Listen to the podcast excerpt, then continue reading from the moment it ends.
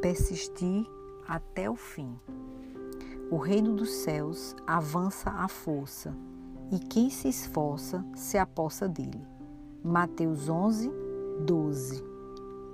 E os que usam de força se apossam dele.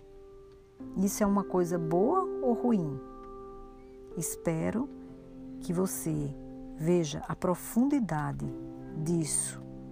Quando a palavra de Deus diz que nos devemos esforçar para receber as promessas da Sua palavra. O reino dos céus está aberto para aqueles que entram e se sentam à mesa do Rei. Viver no reino de Deus vai demandar cada gota de esforço que nós tivermos. Às vezes, as coisas vão ficar ferozes e é por isso que nós recebemos um coração novo. Um coração que ama a palavra de Deus e que busca se revestir dela todos os dias. Vamos juntas?